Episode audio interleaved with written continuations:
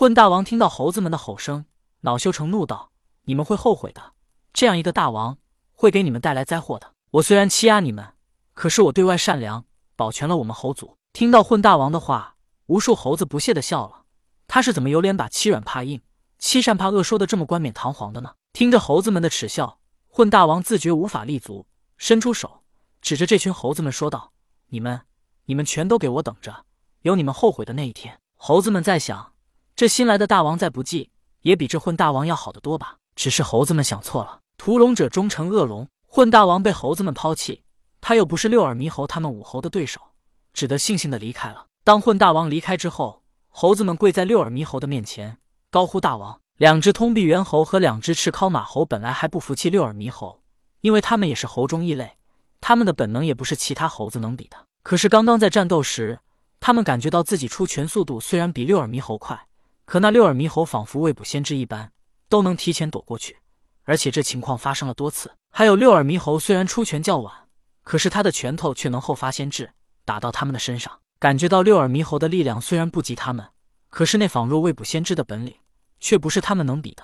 于是四猴心中虽有不服，但也只能跪在六耳猕猴的面前，口称大王。六耳猕猴做了猴族大王，他站在一堆石块堆砌成的高台上，俯视跪着的群猴道。我既然做了大王，便绝对不会让异族再欺我猴族。而且，本大王还要带领你们去统治花果山其他族群，让花果山以我猴族为尊。猴族也曾被其他族类欺负。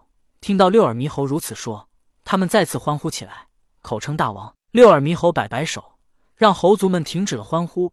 然后他又指着赤尻马猴与通臂猿猴说道：“他们四猴刚才与本大王一起大战混世魔王，所以本大王。”决定封他们为我猴族大将军。之后，六耳猕猴指着赤尻马猴中的马老大问道：“你为赤尻马猴，本大王就封你为赤尻大将军。你呢？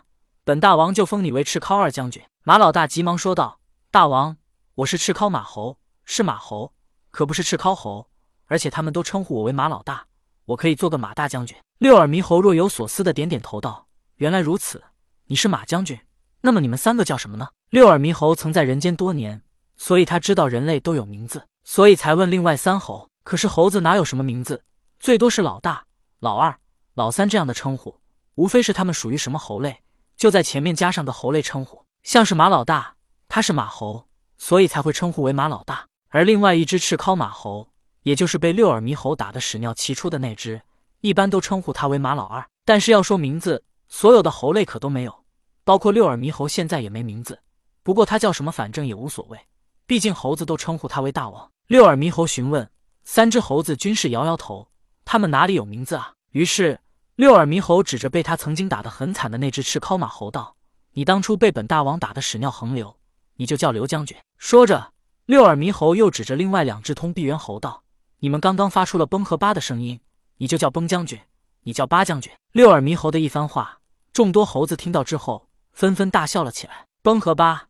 那是他们腹部被六耳猕猴打了之后，忍不住放屁了。如果六耳猕猴多打几拳，他们相信自己也会像刘将军一样横流一片。三猴听到六耳猕猴如此说，急忙道：“大王，这不妥。当然，这确实不妥。但六耳猕猴打定主意，便是要羞辱他们。当初他们设计想要陷害自己，让他来对付混大王。如果他不是混大王的对手，那他不就被杀了吗？虽然四猴也帮了六耳猕猴，可是，在战斗之时。”他们还心怀鬼胎，要不是看起来他们四猴还有用，六耳猕猴就算不杀他们，也要把他们驱逐出猴族领地。现在只是羞辱他们一番，还给他们委以重任，已经算是手下留情了。不过这赤尻马猴中的马老大倒是还知道阻拦自己莽撞行事，所以六耳猕猴也算是有恩报恩，有仇报仇，也没有过多羞辱马老大。但是另外三只猴子，他可是要羞辱一番。赤尻马猴被他打得屎尿横流。通臂猿猴被他打得发出崩和八的声音，所以六耳猕猴让他们叫这名字，便是让众猴永远知道他们耻辱的过去。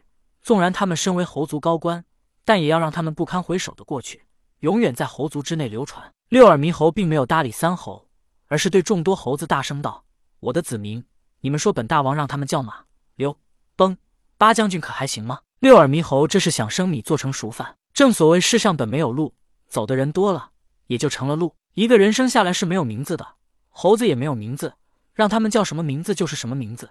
叫的人多了，他们不承认也得认了。众猴也是想看热闹，不嫌事大。反正现在有大王撑腰，他们一个个吼道：“马将军、刘将军、崩将军、八将军！”这声音简直是震动山坡，吓得其他野兽不敢靠近。这猴族内什么时候行动这么一致了？木已成舟，四猴不，另外三猴只能低头认了。对于马将军倒没什么，他反正以前也是马老大，被封为将军，本来该趾高气扬的。可三猴听着猴子们高呼自己将军的名号，却是连头也抬不起来。只要听到自己的名号，他们就会想到自己那耻辱的过去。